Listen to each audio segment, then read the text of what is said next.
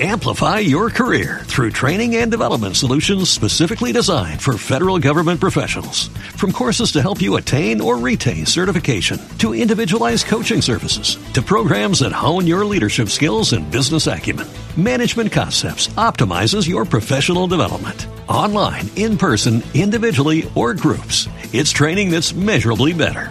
Learn more at managementconcepts.com. That's managementconcepts.com. El radio de Richard Rees en soymadridista.com.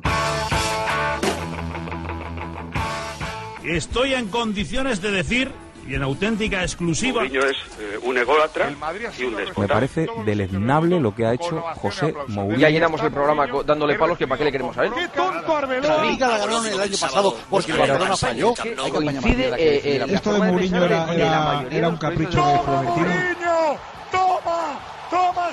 Queremos ver un acto José de Mourinho se ha ¿Cómo no va a haber topos en ya este régimen del terror? Está desgobernado. inglés mucho más allá de goleador. Lo que ha metido Mourinho entre, entre los, los taraos que, que, El madridismo. ¿qué quiere? Eso no lo puede hacer el tío que ha destruido todas las estructuras del Real Madrid Ese es para otro de los daños que ha hecho Mourinho al ¿Qué, pasa? Nos hemos reunido en un hotel a las 8 de la mañana Y a hemos Mou, dicho, bueno, "Mira, no que fuiste este tú, tío Manolo, me además, tira sí. una vomitada del de la Madrid. Cuando se vaya al, par- 100% al equipo que se vaya, ya que te vas a morir. ¿Qué gran entrenador? ¿En qué? ¿Quién le ha visto entrenar a este hombre? Sí, yo por lo menos no le Pero si casi nunca tenemos información. Y si cada vez que tú opinas sin información contra- contrastada te dijera algo... Básicamente porque el programa lo hacemos que es el nosotros. ventajismo, que es hablar a, a toro pasado. Luego hay mucho tonto que escucha la radio y la cuenta peor.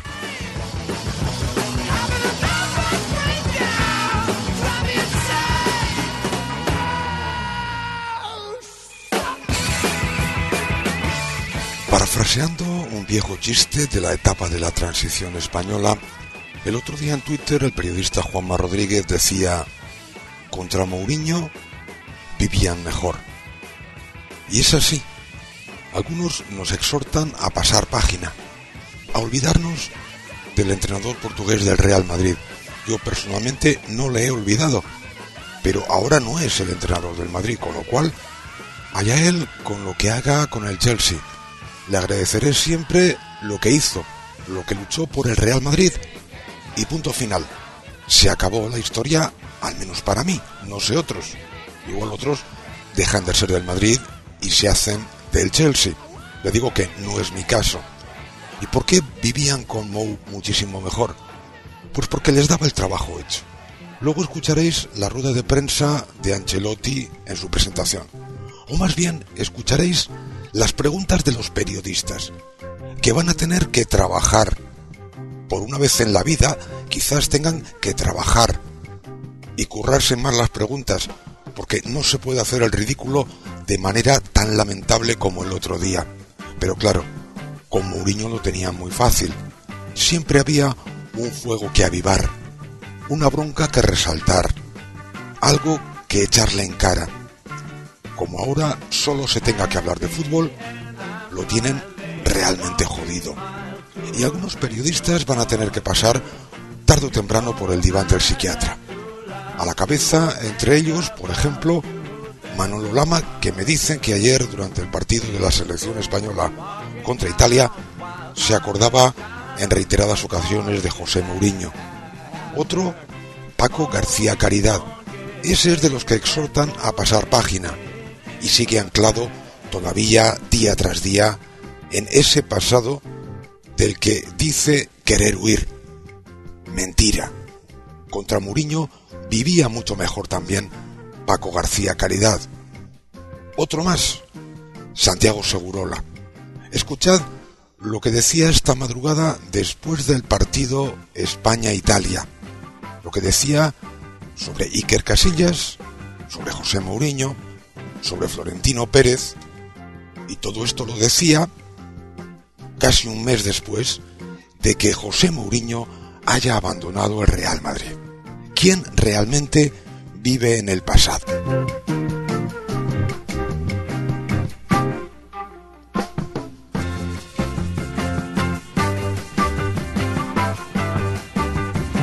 Ha sido un hombre humillado, ha sido un hombre de verdad, eh, además de forma casi violenta. Vuelvo a decir que es una, una figura grandiosa dentro del fútbol mundial. Es el hombre que cuando se hace el panel de, de grandes jugadores de- del mundo, los que levantan la Copa del Mundo, está con Maradona, con Pelé, con Beckenbauer, con Fritz Walter, con Otulio Varela y, y con, Bobby Moore. Y no se le respeta, no se le ha respetado. Y el primero que no lo ha respetado ha sido el cafre de su entrenador.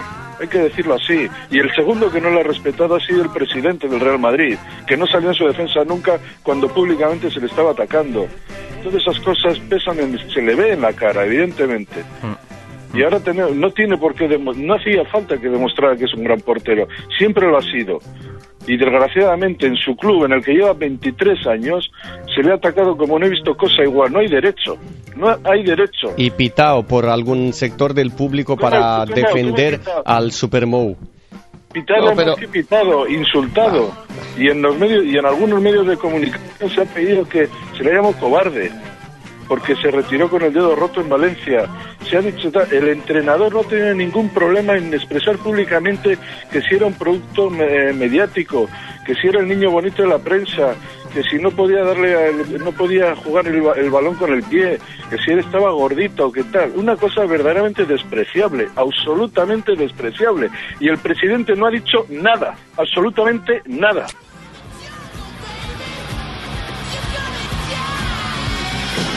Habla de los topos, el señor eh, Mourinho. ¿Cómo no va a haber topos en este régimen de terror? Me gustaría pensar que no, que es nadie, pero desde luego alguien así, no, no sé qué gente estaba en esas charlas, por lo tanto no me corresponde a mí dar la opinión. Lo que sí puedo decir es que es algo horrible, que no beneficia a nadie, absolutamente a nadie, que perjudica al, al Athletic y que es, es una desgracia.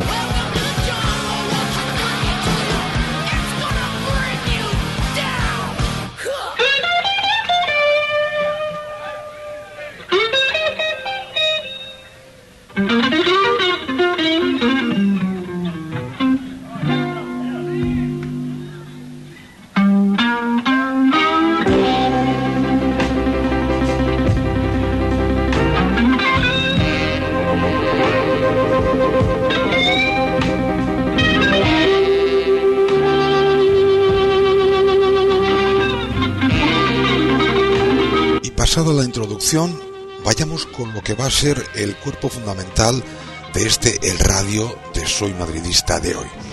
Comenzamos el repaso en la madrugada del jueves día 26. La COPE. Entrevista con Sergio Ramos.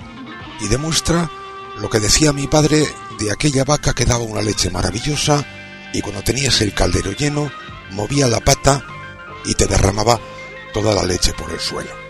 Escuchad la pregunta que le hacía, por supuesto que de manera inocente, Joseba Darrayaga. Se cierra oficialmente la era Mourinho, eh, pero un jugador como tú que ha tenido buenos y malos momentos con Mou, eh, piensa, ¿se acabó la pesadilla? ¿Vamos a vivir tranquilos o no? Se supone que se había acabado oficialmente la era Mourinho porque había sido presentado el nuevo entrenador, Ancelotti. Veréis que esto no es cierto, al menos para los ciudadanos periodistas. Escuchemos ahora la respuesta en dos partes de Sergio Ramos. Empieza primero de manera cuasi sublime. En el fútbol son, son etapas, eh, algunas mejores que otras y, y todo pasa, ¿no? Lo bueno, lo malo y, y solo puedo decir palabras buenas de, de Mourinho. Lástima que a continuación, como la vaca del viejo cuento que me contaba mi padre, Sergio Ramos sacase la pata a pasear. Y solo puedo decir palabras buenas de, de Mourinho porque en ese, en ese sentido no soy rencoroso. Gracias, Sergio. Si vuelves a renovar contrato con el Real Madrid, habrá que incluir una cláusula de alejamiento preventivo de unos 200 kilómetros de cualquier micrófono de esos que sirven para hacer entrevistas.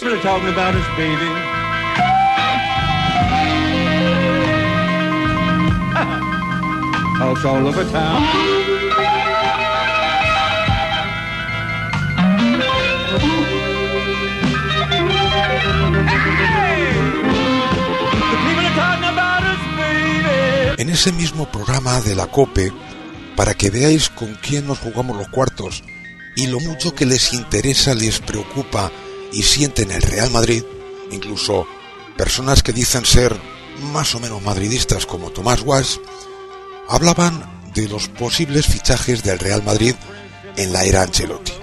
Los primeros que le habían ofrecido al Madrid eran, según Paco González, todos estos nombres. Nombre, bueno, al Madrid le han ofrecido de todos. Te, te voy a decir, Matic, que es un yugoslavo que juega en el Benfica. Digo, mediocentros defensivos son. Para sustituir a Xabi Alonso o para jugar al lado de Xabi Alonso. A Evangelio le encanta. Yo le he visto en la final de la UEFA y estuvo bien, pero... Alama, Alama también, seguro. ¿Seguro? Seguro. Fernando... Si le, si le gusta Evangelio, le gusta Alama. ¿Fernando Oporto? El del Oporto. Eh, Luis Gustavo, el que ya ni es titular en el, El Bayern. pero sí es titular con Brasil. Paulinho se lo ofrecieron y lo acaba de firmar el, el Tottenham por 15 kilos. Bueno, que tienen ahí unos cuantos, ninguno les parece gustar más que otros, salvo Gundogan, y como Gundogan no puede ser, pues mañana le dirán a, eh, a este hombre Ancelotti. eh, por dónde quiere que tiremos. Y ojo, si Ancelotti de repente dice, no, no, si yo me de centro defensivo no quiero, eh, me la juego con Casemiro y con Xavi Alonso a ver si se recupera bien, no sé qué, no sé cuánto. Si le da por pedir Tiago, Tiago no estaría descartado. Pero tiene que ser una petición muy expresa de Ancelotti. ¿Creéis que aquí se acaban los nombres que baraja la prensa como posibles fichajes del Real Madrid para el centro del campo? Equivocados, como siempre. Ni idea de quién va a ser el centrocampista. Berratti nada. Berratti no, bueno, quieren más con el Paris Saint-Germain. Y este de la Juve. este- Vidal, Vidal. Vidal, Vidal, eso. Eh, pero es que Vidal es, ¿Nacho? es de banda, no es. eh, eh, Bueno, se puede pensado ahí. en el Pogba este, que está en la Juve, pero dicen que es muy jovencito para meterle eh, al frente del Real Madrid. Con Dobia con tampoco, con Dobia tampoco les pone. No, o sea, sí, es opción barata, 8 kilos, no sé qué, pero. Bueno, o sea, Ancelotti, como Ancelotti entiende de fútbol y sobre todo de centrocampistas, él se inventó a Berratti el año pasado cuando se fue al Paris Saint-Germain. O sea, Ancelotti dice con Dobia, pues será con Dobia. En ese momento, Tomás Guas, imagino que harto ya de escuchar nombres extranjeros, por eso se le oía decir antes, Nacho, Nacho, saca la cantera a pasear. Y en primer lugar, José Rodríguez. No José, José Rodríguez, el medio centro, y tiene esta pequeña discusión con Paco González. Escuchadla con atención y sobre todo las últimas palabras de Tomás Guas. Pero es que ese chico, ese Rodríguez, es un tipo de, de- es que eh, eh, que se puede quedar, pues claro, como se ha quedado mucha gente, pero te da la sensación de que si lo sueltan, tiene el Madrid resuelto eso, ese, ese problema para 10 años. Escucha, yo, yo creo que el, el Madrid el año que viene tiene muchos jóvenes a los que darle minutos. Y tanto. Eh, entonces, no puedes llenar con cinco tíos titulares de 20 años. Escúchame, yo he visto la quinta del buitre en todos juntos, ¿eh? Sí, ¿y ¿cuánto ganaron el primer año? Bueno, pues el joroba, Nada. se, se, se joroba el madridismo. Juguemos con 19.000 de la cantera. El Madrid no ganará nada. El madridismo se jorobará. Y por supuesto, los ciudadanos periodistas montarán una escandalera porque el Real Madrid está obligado a ganar todo. Todos los años, todos los días. Eso no se dice cuando se piden 19.000 canteranos. Ya habéis oído, Tomás Guas, que se jorobe el madridismo. Por cierto, un último corte de este día 26, de la madrugada del jueves 26. Estaban hablando de la presentación de Ancelotti al día siguiente. Roberto Palomar recordó una vez más la final perdida por el Milan de Ancelotti ante el Liverpool. Y escuchad lo que dice Joseba Larrañaga. Para mí tiene una mácula, ya sé que recordarlo a lo mejor no es tal, pero es aquella final con el Liverpool que, vamos, le gusta el carnet de, de entrenador, ¿no? No se puede No, pero él, él preparó la primera parte nada más. ¿eh? Ya, la segunda la preparó Benítez. La segunda la cagaron los jugadores. Sí, claro. pero bueno, supongo que eso son cosas que pasan una vez en la vida y... Nah, pero si hay que dar, eh, Robert, no te cortes. eh, No, no, ya, no, eh. yo simplemente me ya que, es, que es un- ya que es oficial, se abre la veda, que venimos de unos tiempos parece que mucha convulsión y tampoco esto va a ser ahora una balsa de aceite. Entre bromas y veras ya lo ha soltado. Y más bien en serio que en broma, aunque el tono sea jocoso, porque es exactamente lo que va a pasar. Ahora le reciben con los brazos abiertos y luego los cerrarán como el abrazo del oso hasta dejar a Ancelotti sin respiración. Y por cierto, que me acabo de dar cuenta de que llevo diciendo todo este tramo del radio el jueves 26, perdón, miércoles 26 de junio.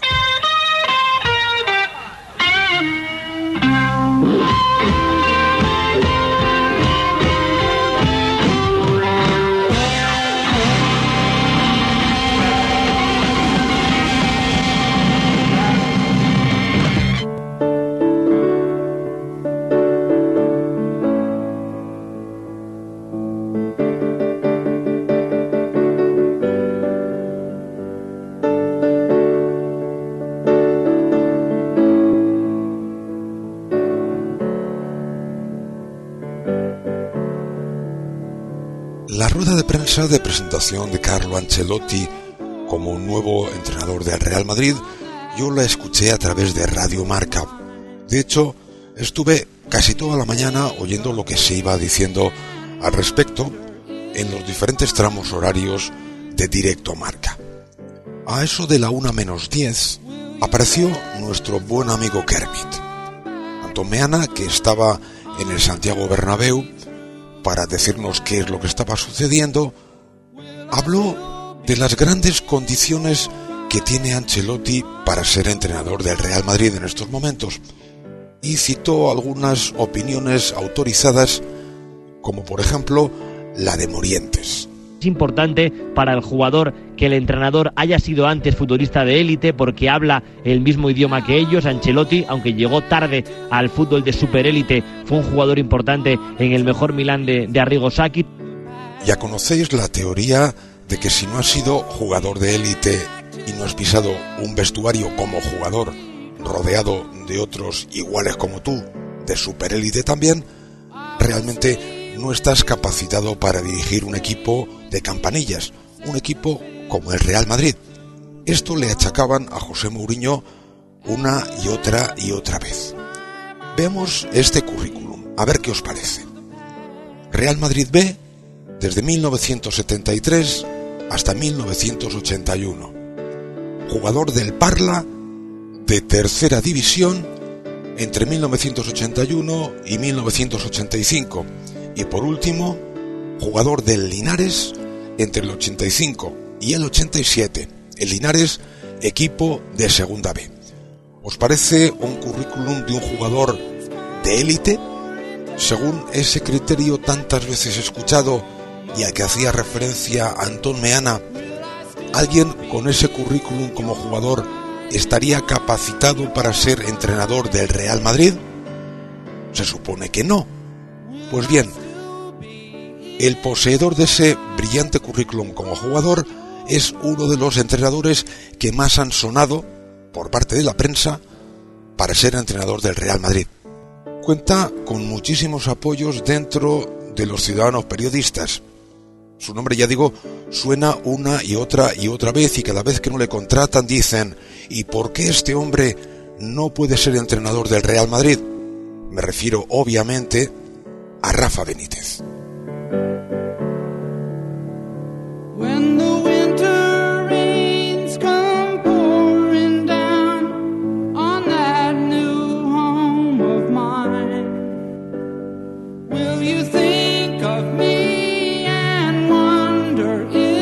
la presentación de Carlo Ancelotti, una vez terminados los discursos del presidente Florentino Pérez y también del propio Ancelotti, Antón Meana hacía un resumen de lo que se había dicho y charlaba de esta manera con Rafa Sauquillo en directo Marca, en Radio Marca. El aplauso del palco del estadio Santiago Bernabéu a gente histórica como Santa María, como Foco, como Vicente Miera, gente que ha venido a arropar en esta presentación a Carlo Ancelotti, al que Florentino Pérez ha describido como sabio del fútbol, ganador inteligente y extraordinario ser humano yo estaba en esos momentos en el registro civil de Bilbao y los que allí estaban me miraban asombrados porque andaba por los suelos a gatas buscando mis orejas que se me habían caído después de escuchar ese tal describido de Kermit.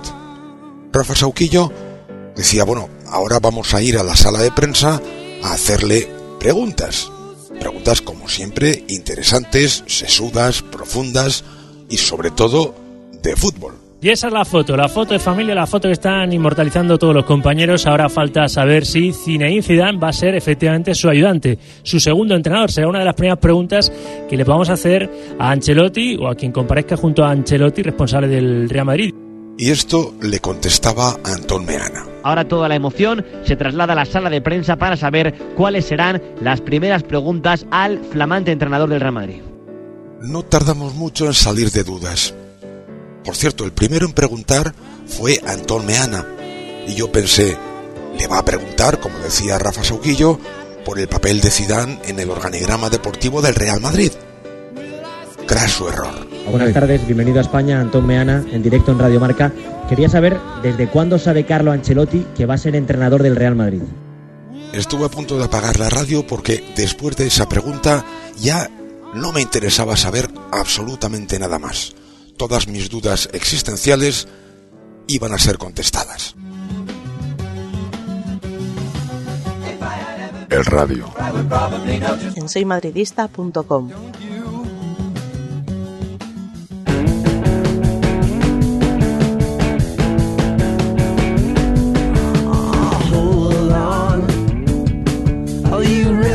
Exciting me. Once a journey, someone said nine.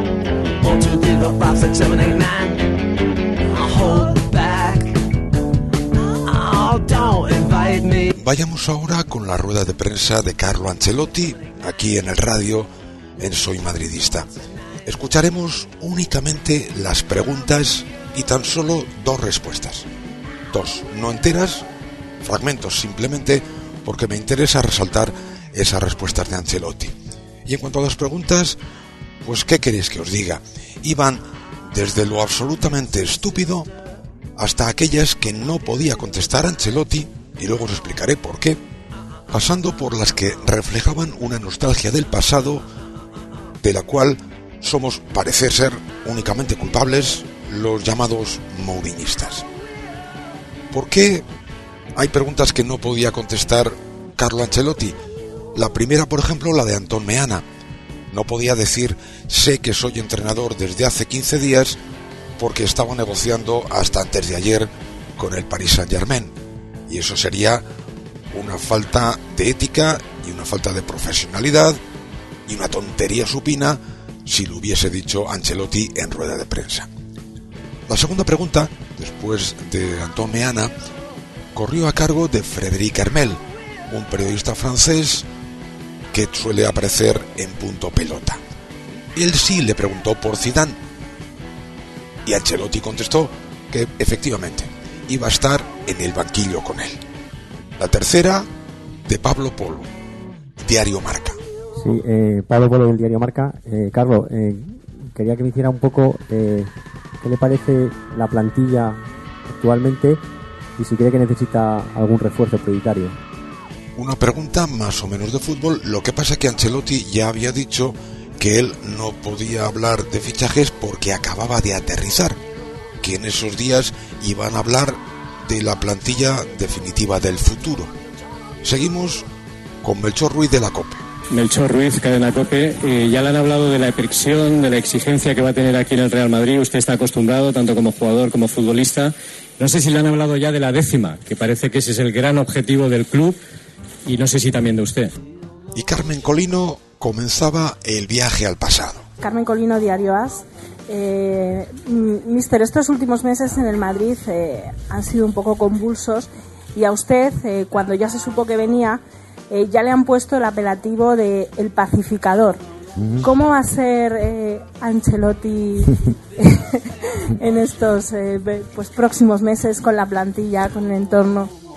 Pues me acabo de comprar un delantal de plástico, unos guantes hasta el codo, un látigo de siete colas y por si acaso alguno se me escapa corriendo, una escopeta con cartuchos de sal.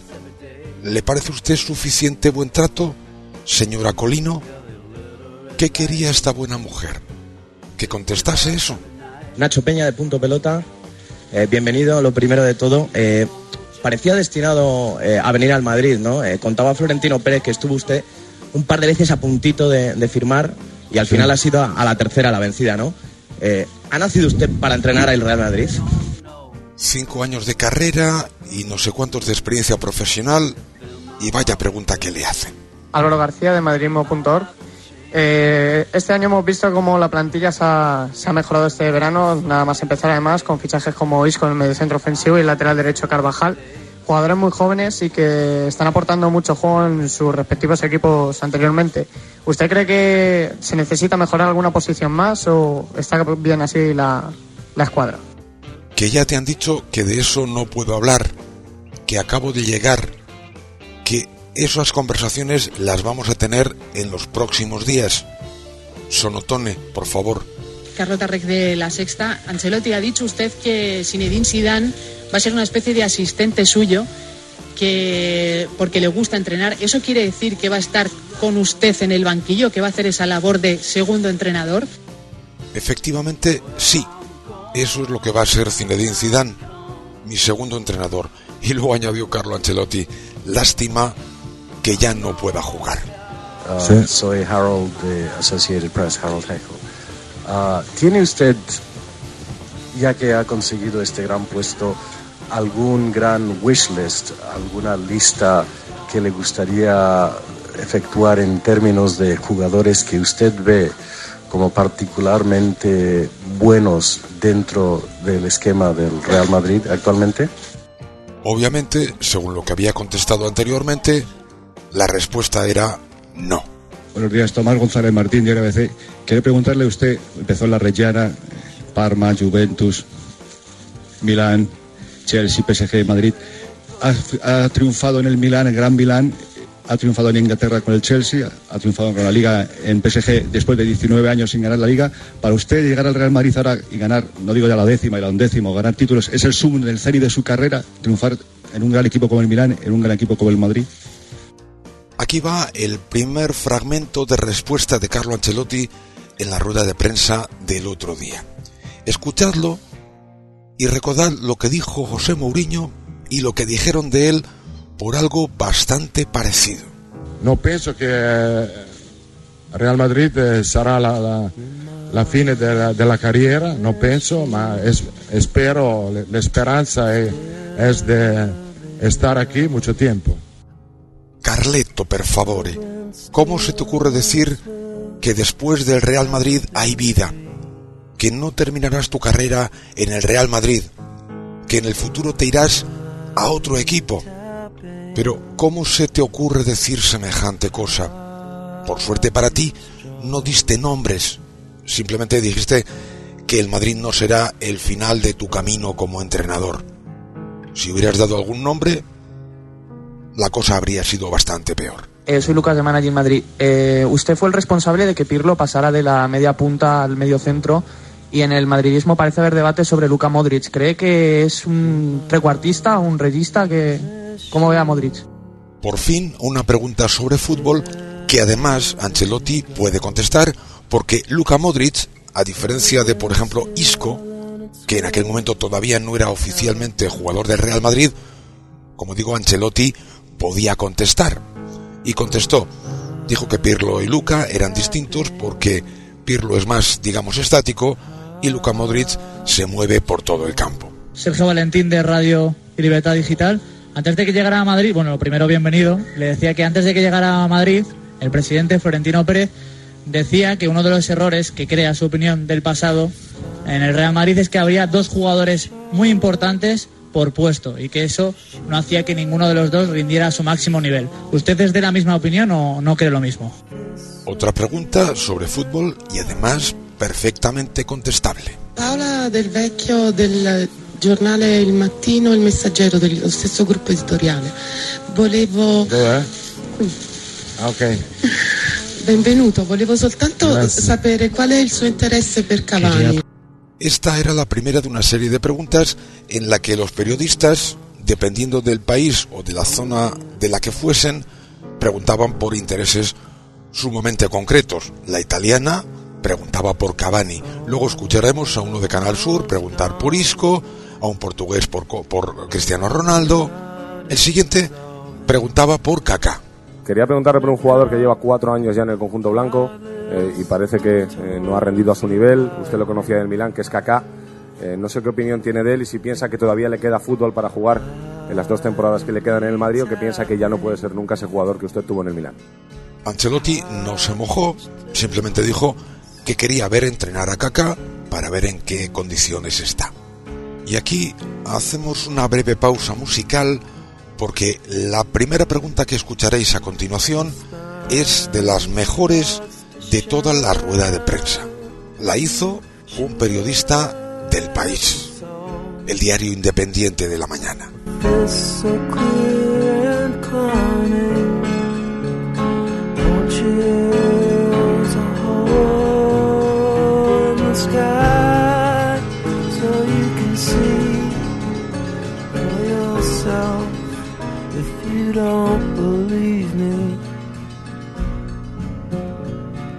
So much less to this than you think. Hace unos minutos en el radio, cuando comenzaba este repaso de las preguntas de la rueda de prensa de Carlo Ancelotti, os decía que algunas de las preguntas eran directamente estúpidas. Otras tenían un cierto regusto, una cierta nostalgia del pasado. La siguiente reúne ambas condiciones. Es directamente estúpida y además hace referencia malintencionada al pasado. Ladislao Moñino del diario El País. Eh, quería preguntarle, eh, cuando aquí venía el Barcelona, José Mourinho a veces eh, no regaba el césped y, dej- y- y lo dejaba crecer. ¿Usted hará lo mismo? No ha comprendido. No, es verdad, ¿eh? No la has comprendido ni tú ni nadie con dos dedos de frente. Me imagino a Ancelotti enarcando la ceja y pensando, vaya fauna con la que me estoy enfrentando en esta mi primera rueda de prensa con los ciudadanos periodistas. Pero si lo de Ladislao Moñino era cómico, por no decir grotesco, la reacción de Antón Meana ya roza lo sublimemente patético. Buena pregunta de Moñino y buen titular de Ancelotti. Así está el patio y así es el nivel de los ciudadanos periodistas de este país. Luego llegó una periodista colombiana. ¿A qué no sabéis por quién preguntó? Gabriela Llanos, W Radio Colombia. Le quería preguntar en primer lugar si le hubiese gustado tener a Radamel Falcao dentro de la plantilla. Y en segundo lugar, si para cambiar la onda de su predecesor piensa ser siempre simpático con nosotros. A su segunda pregunta, esta buena mujer que esperaba que Ancelotti podía contestar. No, voy a ser un borde redomado y también voy a utilizar la escopeta de sal y el látigo de siete colas con ustedes vosotros, porque me tenéis ya hasta las narices. O mejor dicho, hasta la ceja. Mariano Sancha de Antena 3 Televisión. Como ya habrá podido comprobar a lo largo de esta rueda de prensa, José Mourinho nos dejó marcados a todos, a la prensa, a los aficionados y a los jugadores. ¿Cómo cree que puede hacer olvidar el, el legado de Mourinho? ¿Ganando más títulos que él? Eh, Antonio Sancha trabaja en una cadena de televisión que se llama Antena 3, que en su informativo dijo una cosa realmente alucinante, que eh, Carlo Ancelotti había conocido esa mañana a Zinedine Zidane, porque hasta entonces solo le había visto en fotografía. Señor Ancelotti, eh, buenas tardes, bienvenido y enhorabuena y mucha suerte, que le va a hacer falta en este club. Muy gracias. Eh, aquí, cuando vino Mourinho, y perdone que insista en el personaje, eh, la única meta o una de las metas, además de la décima, era desbancar por completo al Barcelona. ¿Ha pensado usted cómo se ha de hacer y si esa también es una de sus metas? Desbancar al Barcelona del dominio que parece ejercer. Iñaki Cano es uno de los dos periodistas que no dijeron su nombre antes de realizar la pregunta. El otro es el que preguntó por Kaká. Imagino que Iñaki Cano pensará, yo soy suficientemente conocido, ¿para qué voy a dar mi nombre? Luego vino el de Canal Sur, que lógicamente preguntó por Isco. Jerónimo Alonso de Canal Sur. Quiero preguntarle por un futbolista que está fichado prácticamente por el Real Madrid, que será mañana o pasado presentado, que es Isco. Ha sido el mejor jugador en el Europeo Sub-21 hace pocos días. Eh, ¿Cómo ve este futbolista y si cree que, como, que, que va a poder tener minutos en el Real Madrid como el jugador quiere? ¿Cómo queréis que os explique que si Isco no es oficialmente jugador del Real Madrid, no puedo hablar nada concreto sobre él? Es un gran jugador, es un buenísimo jugador, pero como jugador del Real Madrid no puedo decir nada. A continuación, la inevitable pregunta sobre Iker Casillas. Lola Hernández de la información.com. No sé si sabe, eh, si ha estado al tanto del Real Madrid, que en los últimos meses Iker Casillas ha sido suplente. No Incluso sabe. ha estado fuera de la convocatoria. ¿Por qué me da que no le creo? Eh, me gustaría que nos valorara Iker Casillas y como ha comentado el compañero, si Isco va a tener minutos, yo pregunto, ¿Iker Casillas va a tener minutos con Ancelotti? ¿Va a ser titular? La respuesta de Carlo Ancelotti fue de manual. Un gran portero que lo ha ganado todo y además a tener minuto. Iker Casillas, yo conozco muy bien Iker Casillas, arquero, arquero, sí, Sí, portero. portero, fantástico, ha ganado todos, eh, es el capitano. Eh, Iker Casillas está una regla. Rules. La regla, la regla en el fútbol que va a jugar que le merita de jugar. Tiene que merecer jugar. Tiene que merecer de jugar.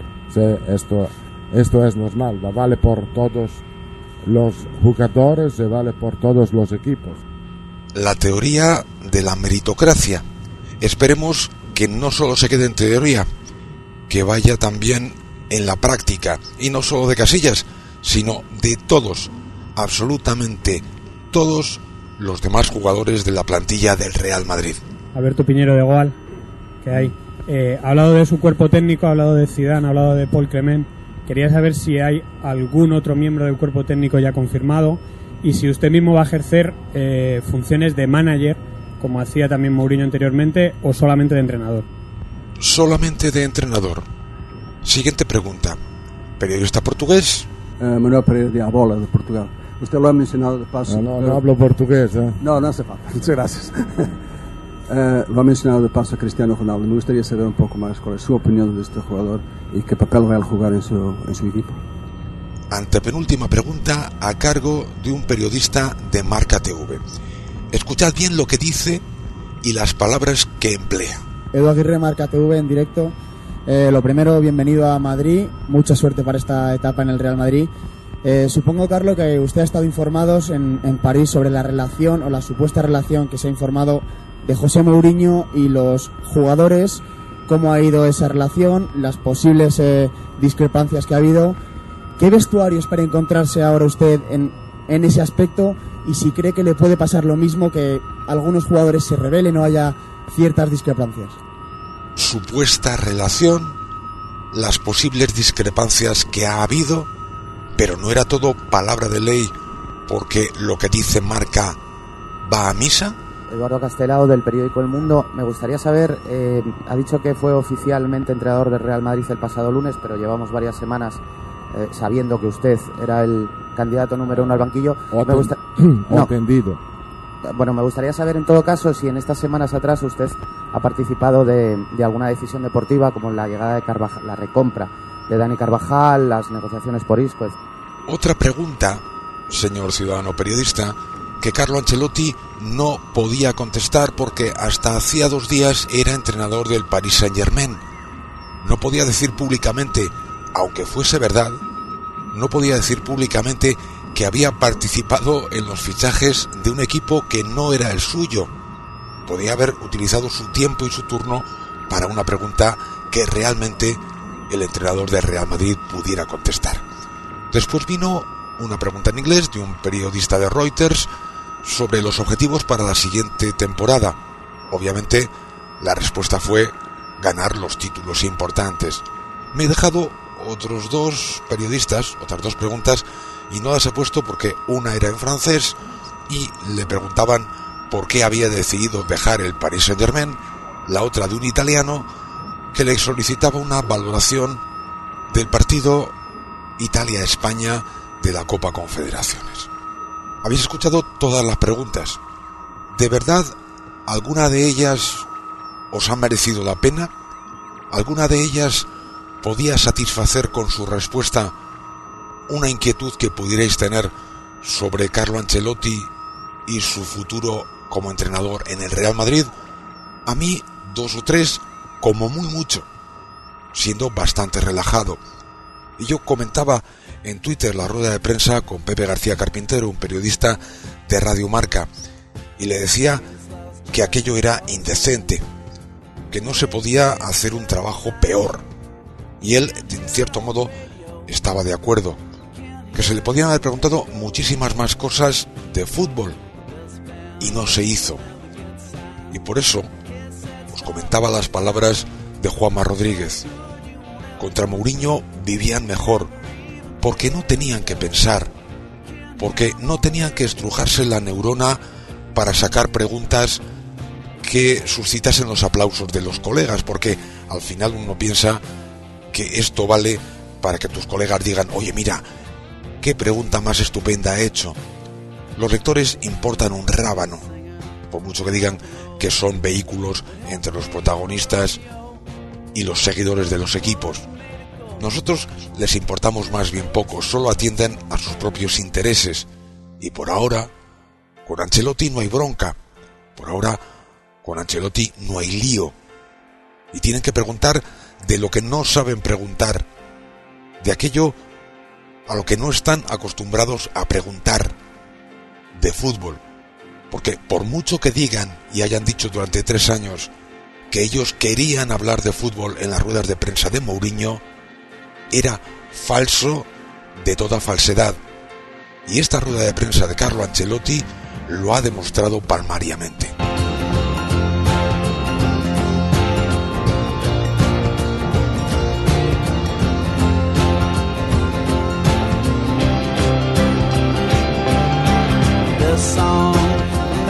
The best that's life.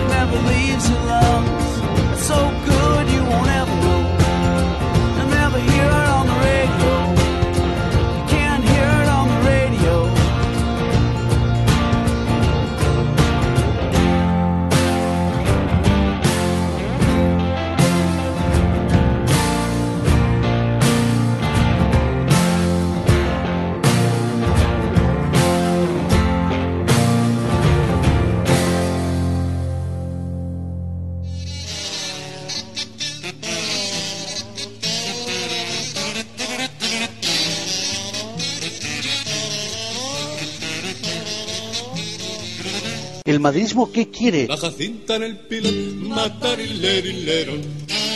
El radio de Richard Rees en soymadridista.com.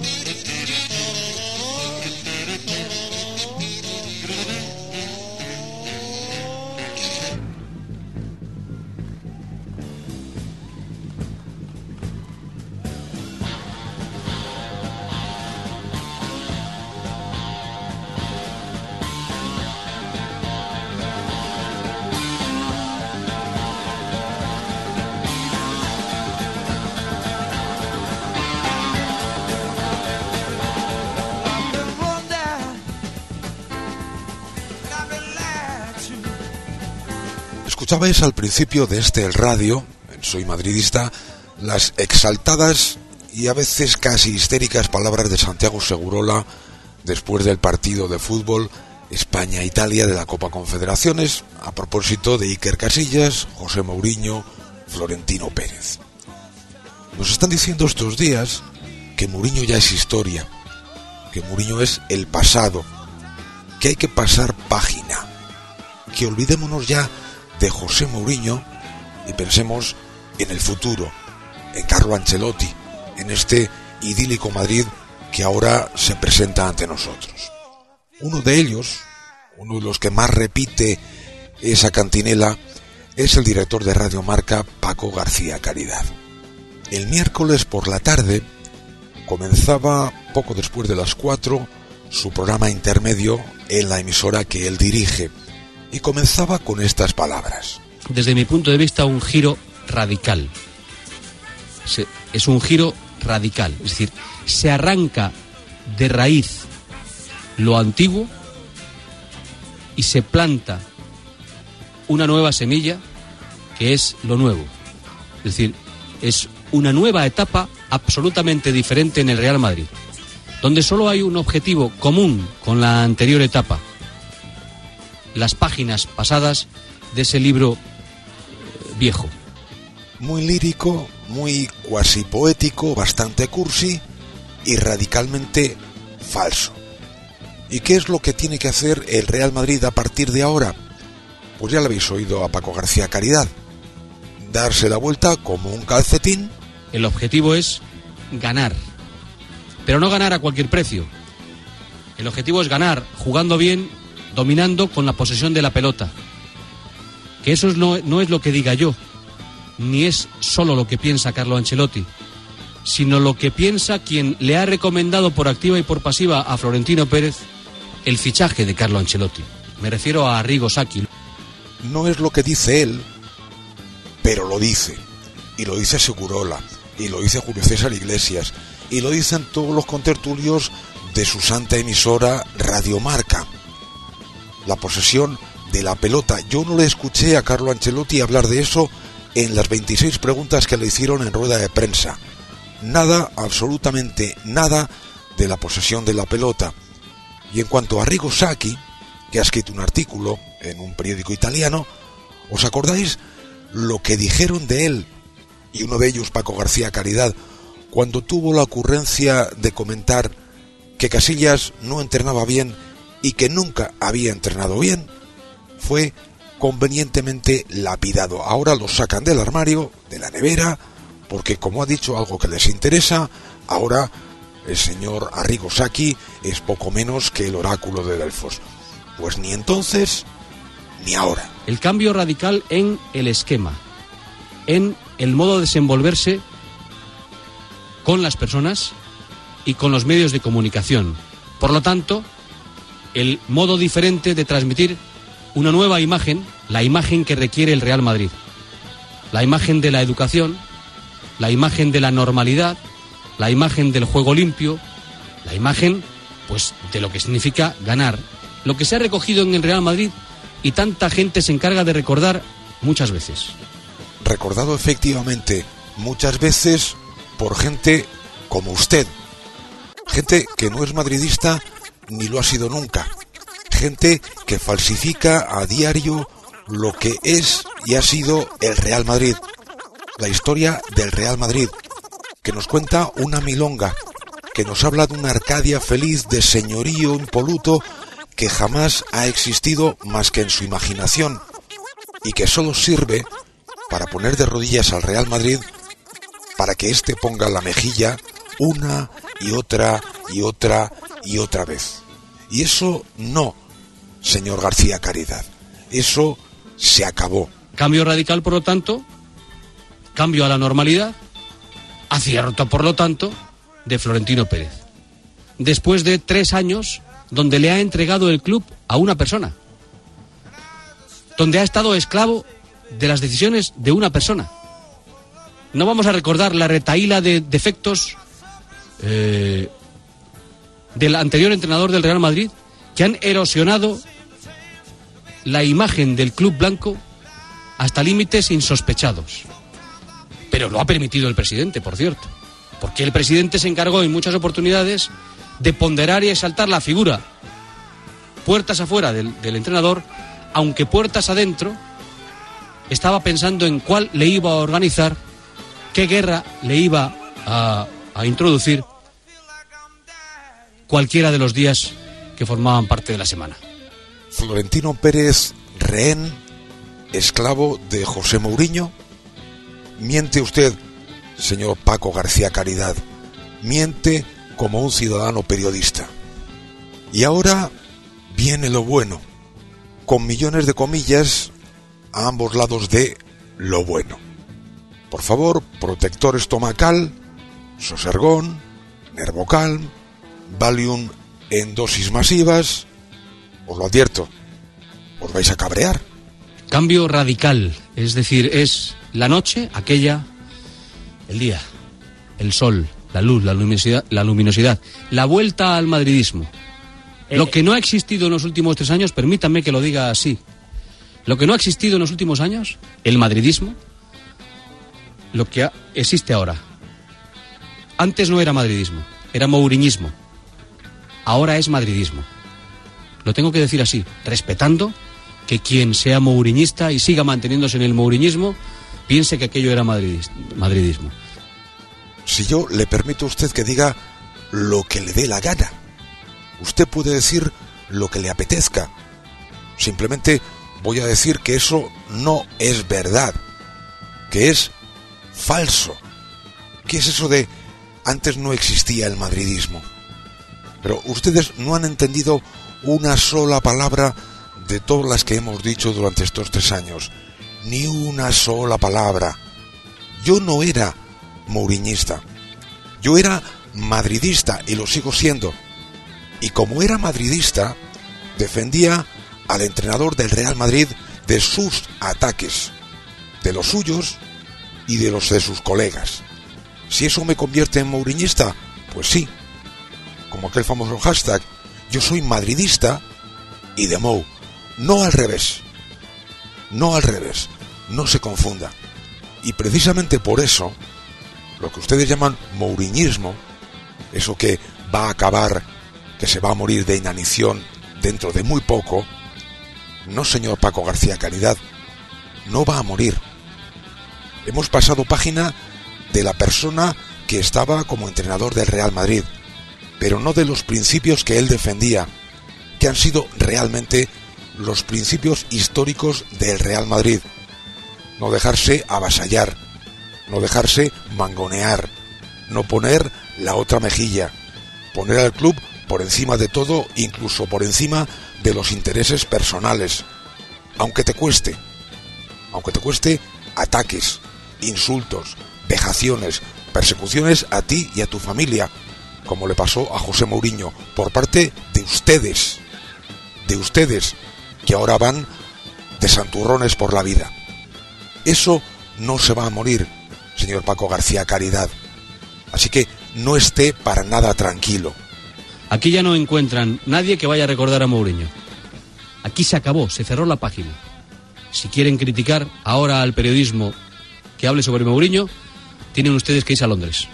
Y en Londres podrán criticar los mouriñistas al periodismo de Londres cuando critique a Mourinho. Aquí no. El Madrid vuelve a ser el Real Madrid. Afortunadamente. Esto lo decía el señor Paco García Caridad en intermedio el pasado día 26 de junio a las 4 y 11 minutos de la tarde. Aquí ya no encontraréis a nadie que critique a José Mourinho. En ese aquí se refería obviamente a su emisora, a Radio Marca. Os repito, 26 de junio, 4 y 11 minutos de la tarde.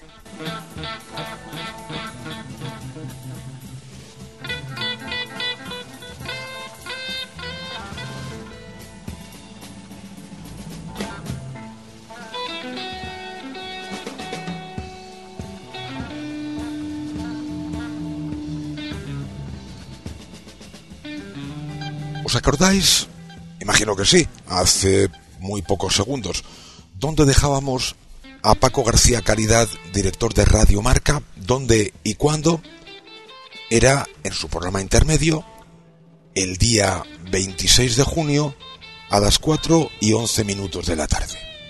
Ese mismo día, a las 5 y 15 minutos, entraba en antena Antomeana para comentar la rueda de prensa de Carlo Ancelotti. Paco García Caridad le decía, ¿qué destacas, Antón, de la rueda de prensa de presentación del nuevo entrenador del Real Madrid? Y fijaos en lo que decía Kermit. Yo destaco el papel de Zinedine Zidane. Eh, creo que el Madrid va a focalizar muchísimo la era Ancelotti en, en Zidane. No voy a decir que Ancelotti sea el subalterno de Zidane, porque sería primero falso y segundo faltar al respeto a un entrenador como Carlo Ancelotti, pero sí que he notado mucha ilusión en la junta directiva, en la gente del club por la vuelta de Zinedine Zidane. Es una persona extremadamente educada, es una persona que, que cambia el ambiente que se respiraba en el club las últimas tres temporadas y hoy lo notabas, la alegría con la que los trabajadores del club han recibido la vuelta de Zidane, eh, el gesto cariñoso de Sisu con todo el mundo en los pasillos, en los eh, despachos del, del Bernabéu. ¿Recordáis lo de pasar página? Aquello de aquí no se criticará más a Mourinho, idos a Londres a criticar a la prensa inglesa por criticar a José Mourinho, ¿os acordáis? Lo dijo Paco García Caridad ese mismo día 26 a las 4 y 11. A las 5 y 16 era importante en el Real Madrid. Lo que pasa es que como quiera que no hizo seguidismo de las eh, proposiciones, más que proposiciones, imposiciones que quería, eh, que generaba eh, José Mourinho para pues levantar la voz contra el arbitraje, levantar la voz contra pues el- eh, aquel club de enfrente, el Barcelona. Y como Zidane no es hijo de la guerra, sino que es hijo del fair play, es decir, es un jugador de fútbol, y como no hizo seguidismo, lo que hizo es Mourinho es apartarlo. qué poco duran los buenos propósitos del señor Paco García Caridad. Acaba con Zidane, entra en guerra con Toril, acaba con Valdano, mm, entra en guerra con la prensa, entra en guerra con el Barcelona, entra en, guerra con, con todo el mundo. A defenderse y a defender por encima de todo al club que le paga, sin ser madridista. Por supuesto que Mourinho no era madridista, pero defendía el club que le pagaba muchísimo mejor que otros que van de blanco de los pies a la cabeza. A eso, el señor Paco García Caridad le llama estar en guerra con todo el mundo. Como Paco García Caridad ya no puede atizarle realmente a Mourinho porque ya no está aquí, el portugués estará feliz en Londres, es hora de también variar los objetivos. Antes habéis escuchado algún palo a Florentino Pérez. Seguimos con ellos. ¿Y eso que, que, a qué conduce al Real Madrid? A que lo tolere y lo permita el presidente, entra en guerra incluso con el, con el vestuario, lo tolera y lo permita el, el, presidente, convirtiéndose en, en, en rehén, eh, sin quererlo, de las decisiones del, del entrenador del, del, Real Madrid, que, que es eh, de facto el que manda. Y una vez más, el señor Paco García Caridad vuelve a faltar a la verdad, porque las cosas no eran así, porque Florentino Pérez no era rehén de José Mourinho, más bien estaban bastante de acuerdo, aunque la situación se puso tan incómoda, tan insostenible, que la única solución era que Mourinho abandonase el Real Madrid. Pero ojo, hay que decirlo todo también, para que la gente haga examen de conciencia y extraiga conclusiones. La rectificación de Florentino Pérez en toda regla, radical, es decir, de lo contrario a esto, de todo lo contrario a esto que ha hecho, es una gran rectificación y un gran gesto. Pero hay que reconocer que no se deba volver a incurrir en el mismo error de haber defendido a quien lo que ha hecho ha sido atacar al Real Madrid sistemáticamente al calor de, unos, de un grupo de seguidores que le ha hecho el jaleo y el aplauso y la claqué. Sí, la claqué, el mambo, el rock and roll, el vals y también el foxtrot. Pero, ¿qué dice usted, señor Paco García Caridad? ¿Que José Mourinho se ha pasado tres años atacando al Real Madrid? ¿Me lo dice usted, director de Radio Marca? ¿Usted que pertenece al universo Marca?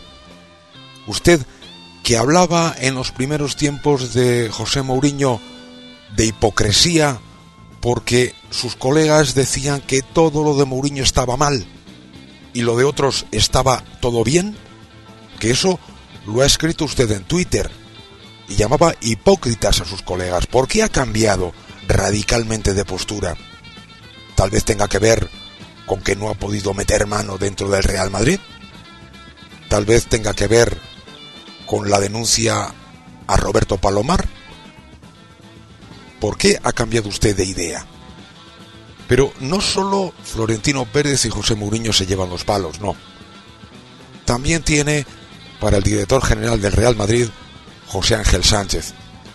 Y algunas de las insinuaciones que el señor Paco García Caridad hace, dejándolo caer, son de bastante poco gusto. Y que además se han apoyado en las encuestas, esas encuestas que tanto se utilizan desde la Dirección General Ejecutiva, Marketing barra Marketing del Real Madrid, a través de José Ángel Sánchez, que es el director general en la primera etapa de Florentino, el director general con Ramón Calderón, todo hay que decirlo, porque le ofrece un pastón, pastizal importante, y el director general también en la segunda etapa de Florentino.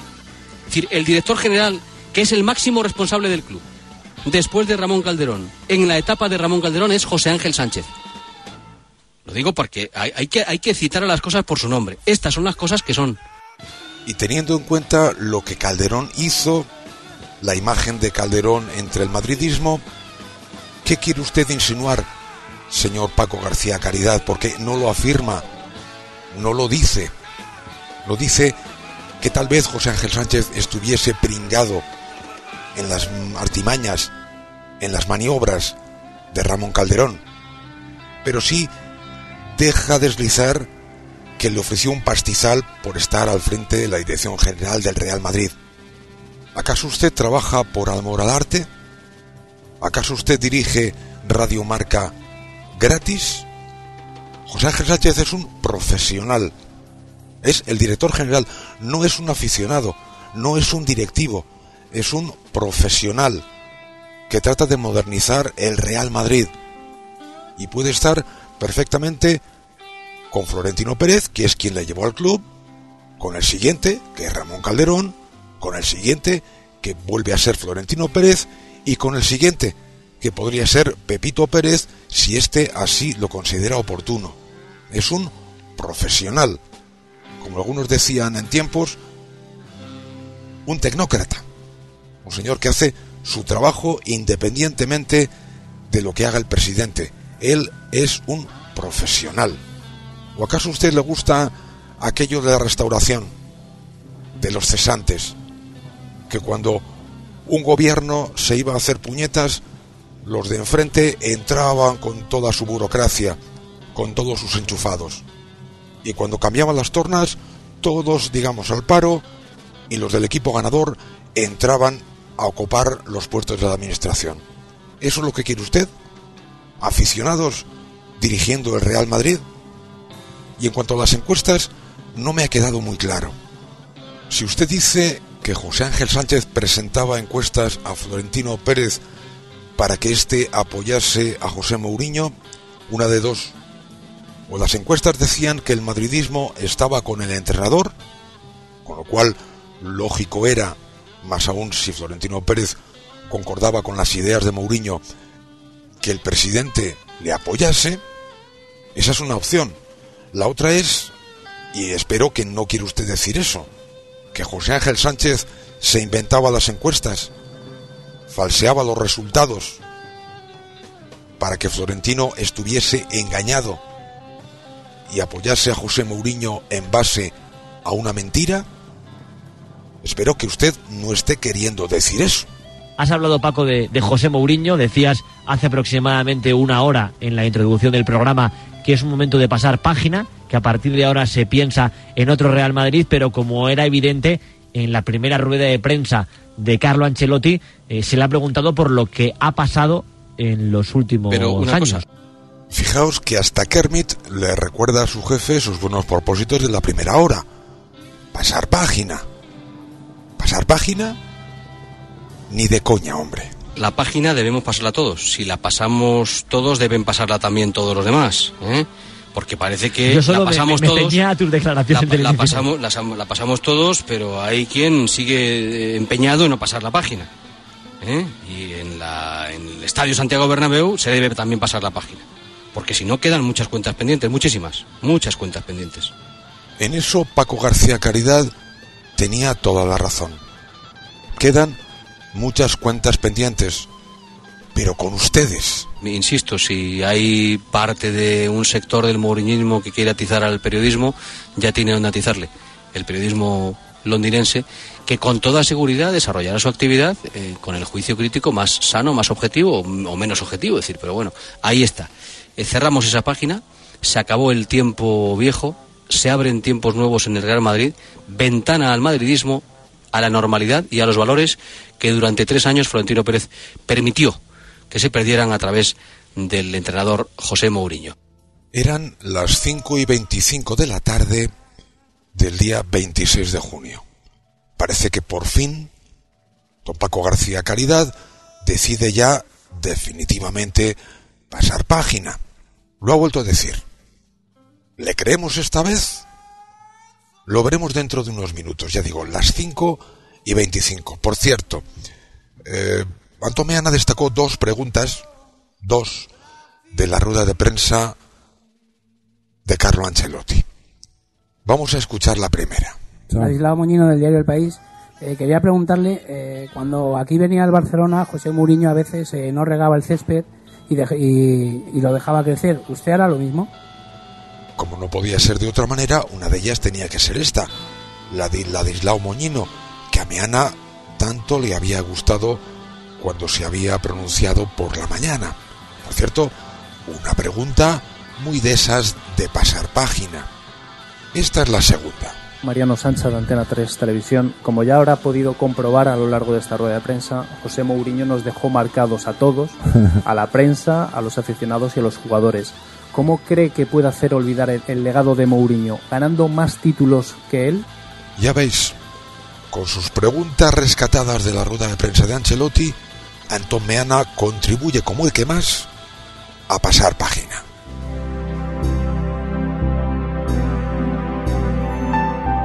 Dejo solo una pregunta que espero que un día conseguir la respuesta, que es ¿por qué? ¿Por qué? ¿Por qué? García Caridad. ¿Por qué? Segurola. ¿Por qué? Palomar. ¿Por qué? Diego Torres. ¿Por qué? ¿Por qué?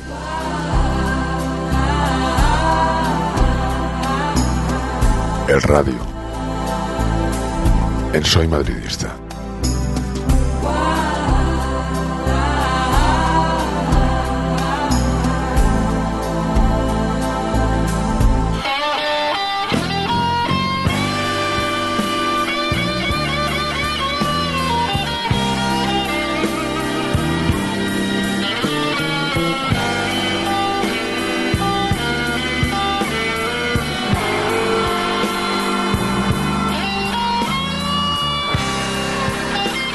Dejábamos a Paco García Caridad, y perdonad que sea tan reiterativo con la fecha y la hora, pero es que me parece realmente significativo, le dejábamos el 26 de junio a las 5 y 25 de la tarde. Pocos minutos después de las 6 comenzaba su tertulia, en la que estaba, por ejemplo, Roberto Gómez. Y eran las 6 y 18 minutos. Hoy el Real Madrid ha metido un gol, o sea, un gol. Qué tranquilidad, qué relajación, hablando en castellano. Qué, madri qué madridismo. Bob, bob, es decir, tres años de mouriñismo para regresar al madridismo. Pasando página una hora más tarde, sí señor. Después parecía que abandonaban el tema y pasaban a la selección española de fútbol que juega la Copa Confederaciones. Paco García Caridad se olvida de sus buenos propósitos y como había concedido una entrevista a Álvaro Arbeloa, reincide en sus viejas obsesiones. Viejas no porque sean de hace mucho tiempo, sino porque le duran desde hace bastante tiempo. Sabemos que nos esperan para cuando nos vaya mal. Dice Arbeloa.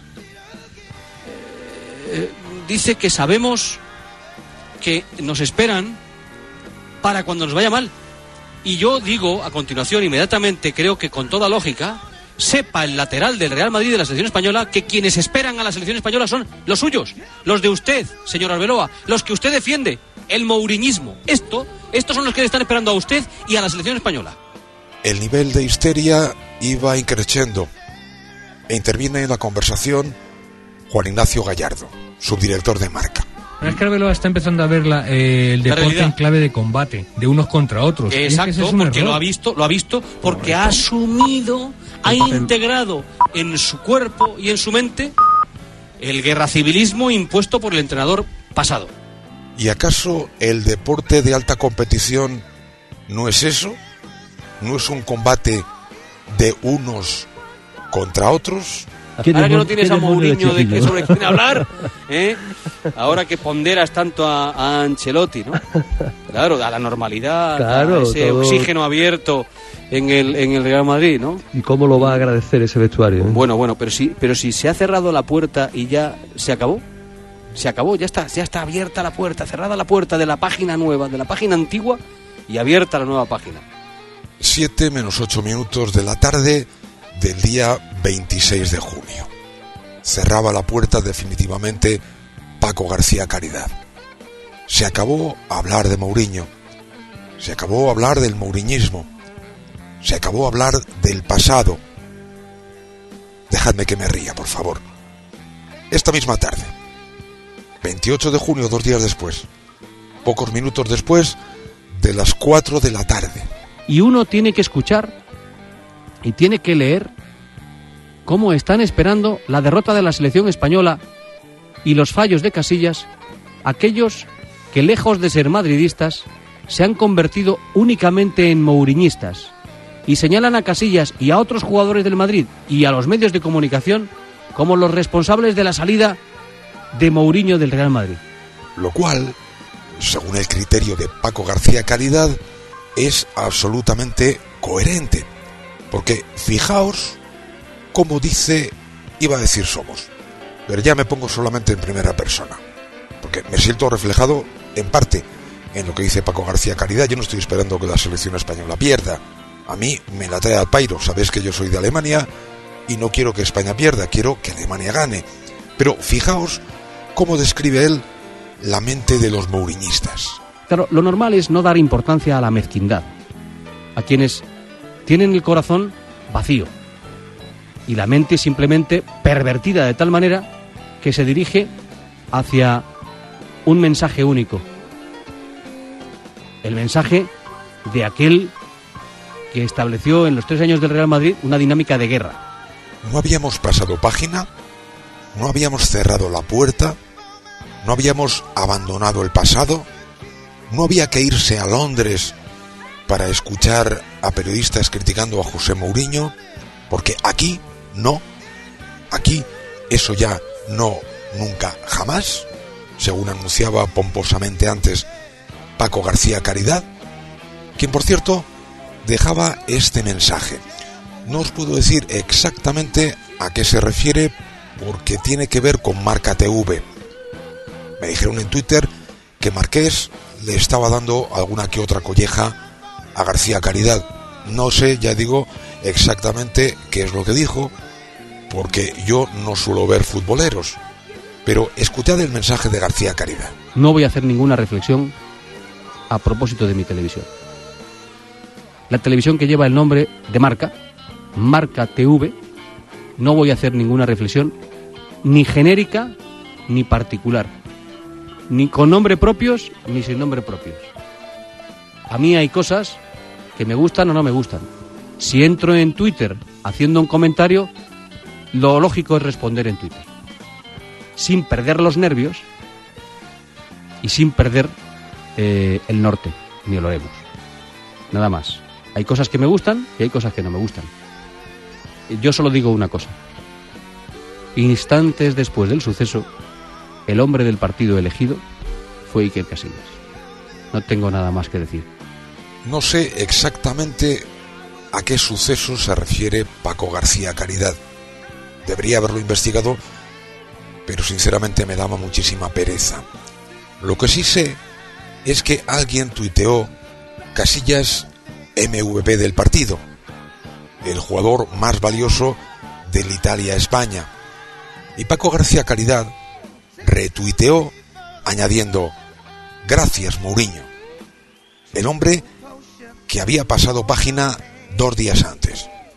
Ese retuiteó gracias Mourinho a un mensaje que decía Casillas MVP del Italia-España. Y lo que decía García Caridad hace unos instantes. Yo hablo en Twitter, que me contesten en Twitter.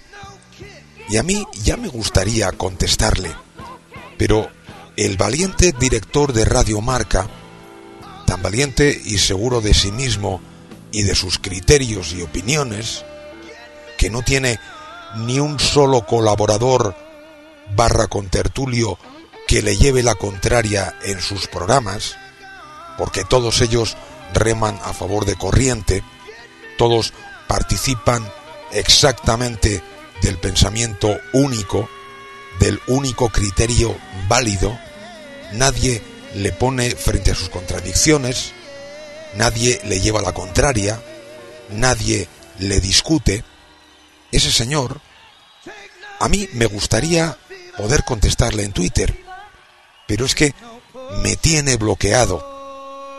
Y sinceramente, aún no sé por qué.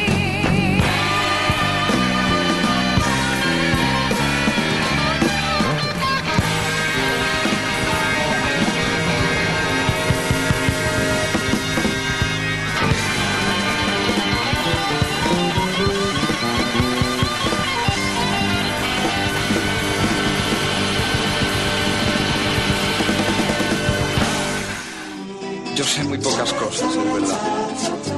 Pero me han dormido con todos los cuentos y sé todos los cuentos. Y sé todos los cuentos. El radio. En Soy Madridista.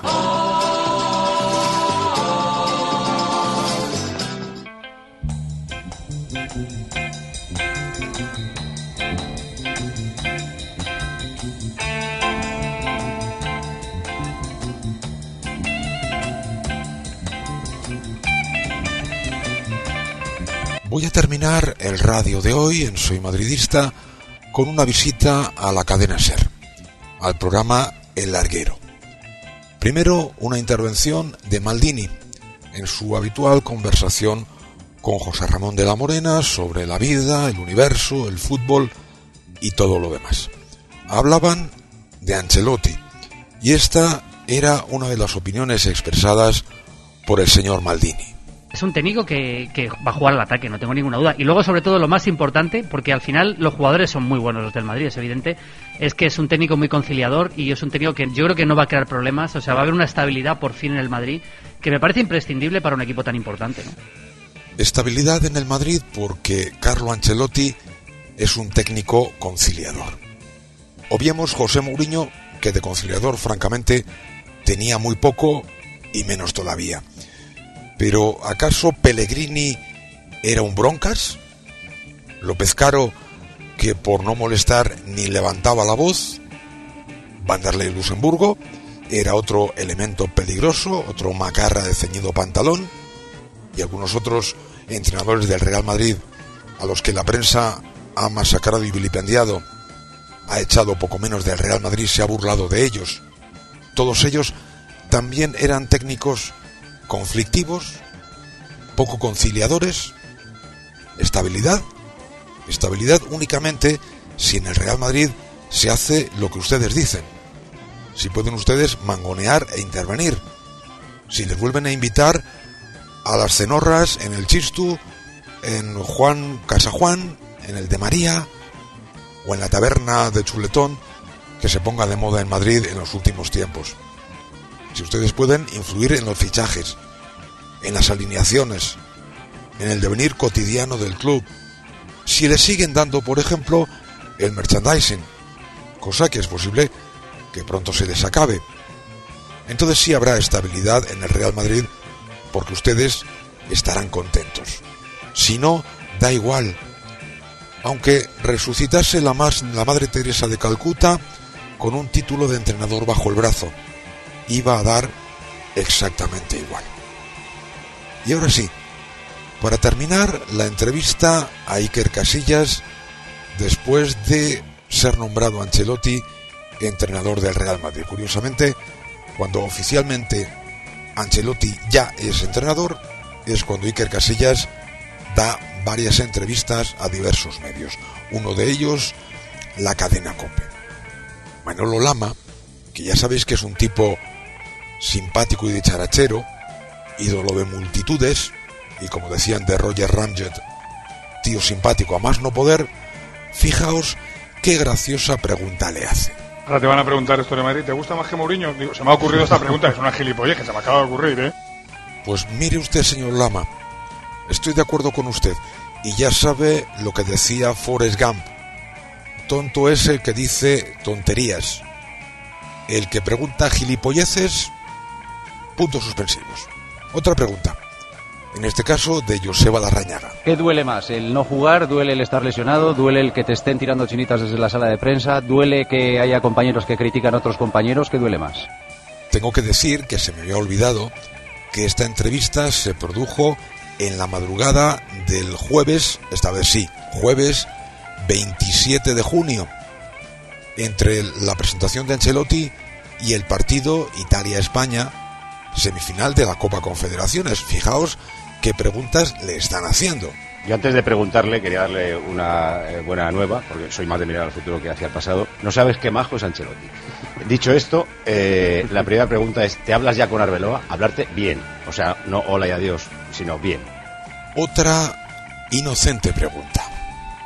Escuchad la respuesta de Iker Casillas y la conclusión a la que llega Paco González. No, hablamos normal. ¿verdad? Yo creo que se hace más revuelo de lo que, que la gente le gusta especular y tal, ¿no?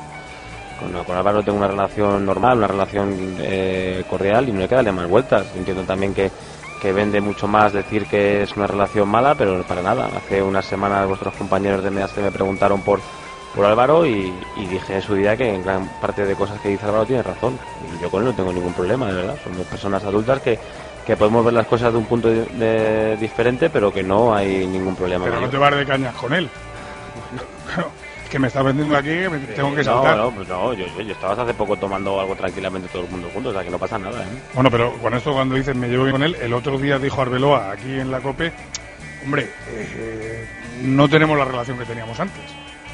diferente, pero eso no, eso no quita que, que yo cada vez que nos veamos nos esquivemos y no nos tengamos que hablar, por lo contrario, yo creo que hay que darle naturalidad a las cosas y no pasa absolutamente nada, tampoco es la catas- el catastrofismo que se está vendiendo, ¿no? Todo lo contrario, vamos, por favor. Que está entre tus mejores amigos del vestuario, ¿no? Pues Álvaro es muy buen chaval, la verdad, o sea que no hay, no puedo decir otra cosa que no sea así. Vale, sí, eh, como soy buena gente os arreglaréis, pero ya veo que estáis igual. En la otra, ¿como Uriño te hablarías? O sea, tú te lo encuentras mañana en cualquier sitio. Buena, buena, buena conclusión has sacado, Paco. Bueno, estáis ¿Cómo? igual, anda que nos conozco a los dos. Estáis igual que, que fuisteis para allá, que todavía no habéis hablado. Pero bueno, lo hablaréis pues sois buena gente. Pero digo, Mourinho, ¿con Mourinho te hablarías? Casillas responde que no habría ningún problema en hablar con su exentrenador. Ninguno. O sea, es una táctica de decir, no voy a sacar ningún provecho de esto, ni el club va a salir beneficiado, o es que le tienes miedo, porque las cosas que ha dicho de ti, que querías entrenadores maleables, que no- es que, joder, te ha tirado una cantidad de chinas que tú ya eres quien para contestarle a él y a mí y a cualquiera. Otra incisiva pregunta del señor don Manuel Lama. Oye, portero, dime la verdad, ¿lo has pasado mal, sí o no?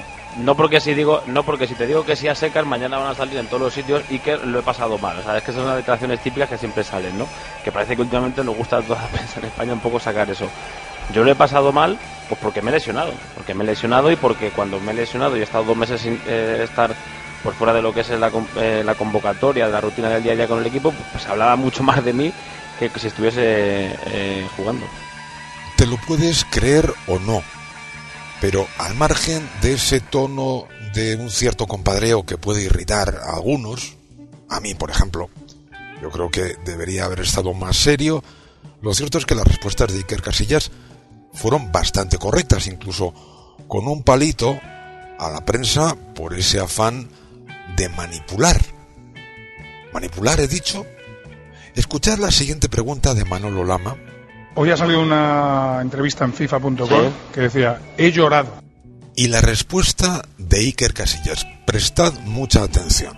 Esto te lo comentaba antes fuera de micro, ¿no? Yo te decía que, que, claro, yo lo he visto y me he sorprendido porque, claro, cuando he visto esas declaraciones digo, ¿dónde he dicho yo esto, no? Claro, más que han cortado parte de la frase. Es decir, que Manolo Lama ya sabía, antes de intervenir, lo que Casillas iba a contestar. Sabía que era falso ese titular, que era mentiroso. Porque, fijaos bien, se lo había dicho antes de empezar la entrevista y habían cortado parte de la frase para que ese titular dijese lo que Casillas en realidad no había dicho y que por cierto le causó bastantes reproches en Twitter y otras redes sociales. Cuando me pregunta el compañero de FIFA.com, me pregunta por, por el Real Madrid, ¿no? Que cómo ha sido, pues, me- mi, mi con el Real Madrid a lo largo de la historia. Y yo he llorado con el Real Madrid, no me estoy refiriendo ahora, me estoy refiriendo a, a hace 20 años cuando el Madrid perdió dos ligas seguidas en Tenerife, pues en aquel momento con 11, con 10 y 11 años yo me fui a la cama fastidiado porque habíamos perdido una liga en el último partido. Por ejemplo, lo que pasa es que cada uno, pues, bueno, ya veo que va sacando las conclusiones o las, o las frases que quiere para darle más notoriedad. Dilo claramente, Iker. Manipulan tus palabras para hacerte decir lo que realmente no has dicho y que sirva a sus intereses, dando una imagen falsa de ese llanto, de esas lágrimas, como si hubiesen sido causadas por José Mourinho. Despidieron a Casillas y escuchad los jocosos comentarios de Lama, Paquito González y demás colegas del partido de las 12 en la COPE.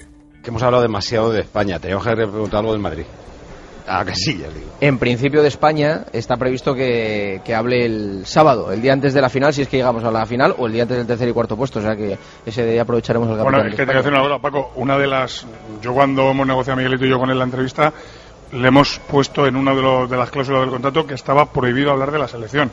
Solamente podía hablar de Mourinho, podía hablar del Real Madrid, de Ancelotti y de las movidas.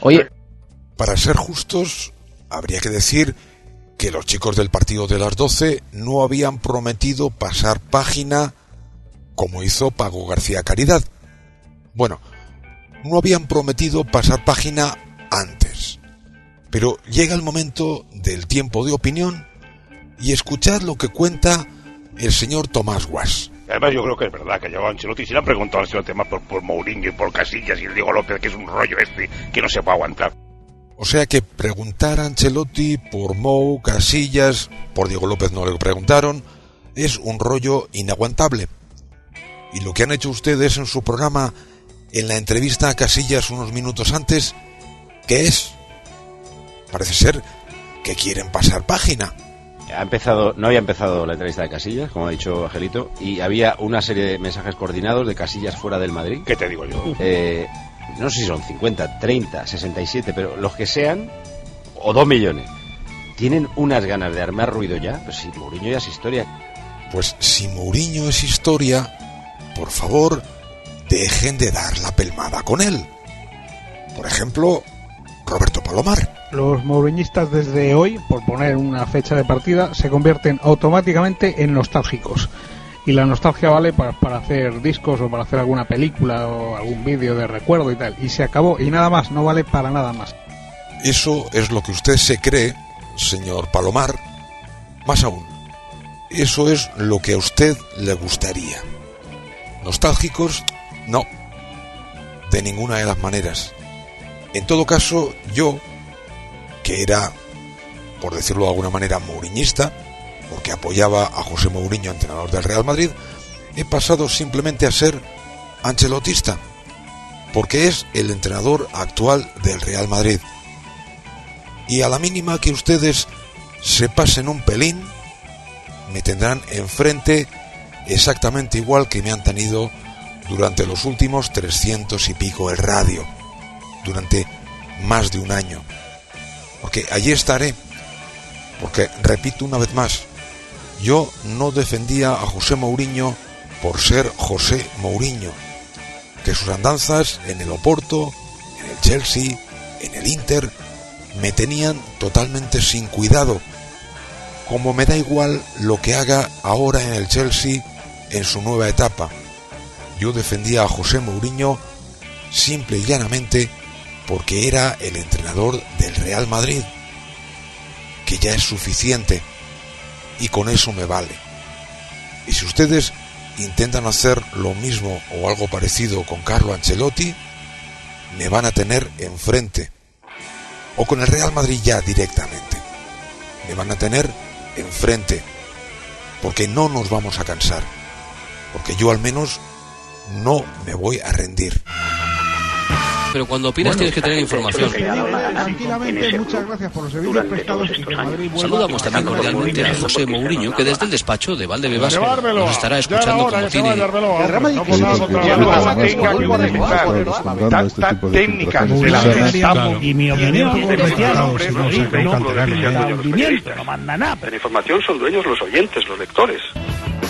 El radio de Richard Rees soymadridista.com. Amplify your career through training and development solutions specifically designed for federal government professionals. From courses to help you attain or retain certification, to individualized coaching services, to programs that hone your leadership skills and business acumen, Management Concepts optimizes your professional development. Online, in person, individually, or groups, it's training that's measurably better. Learn more at managementconcepts.com. That's managementconcepts.com.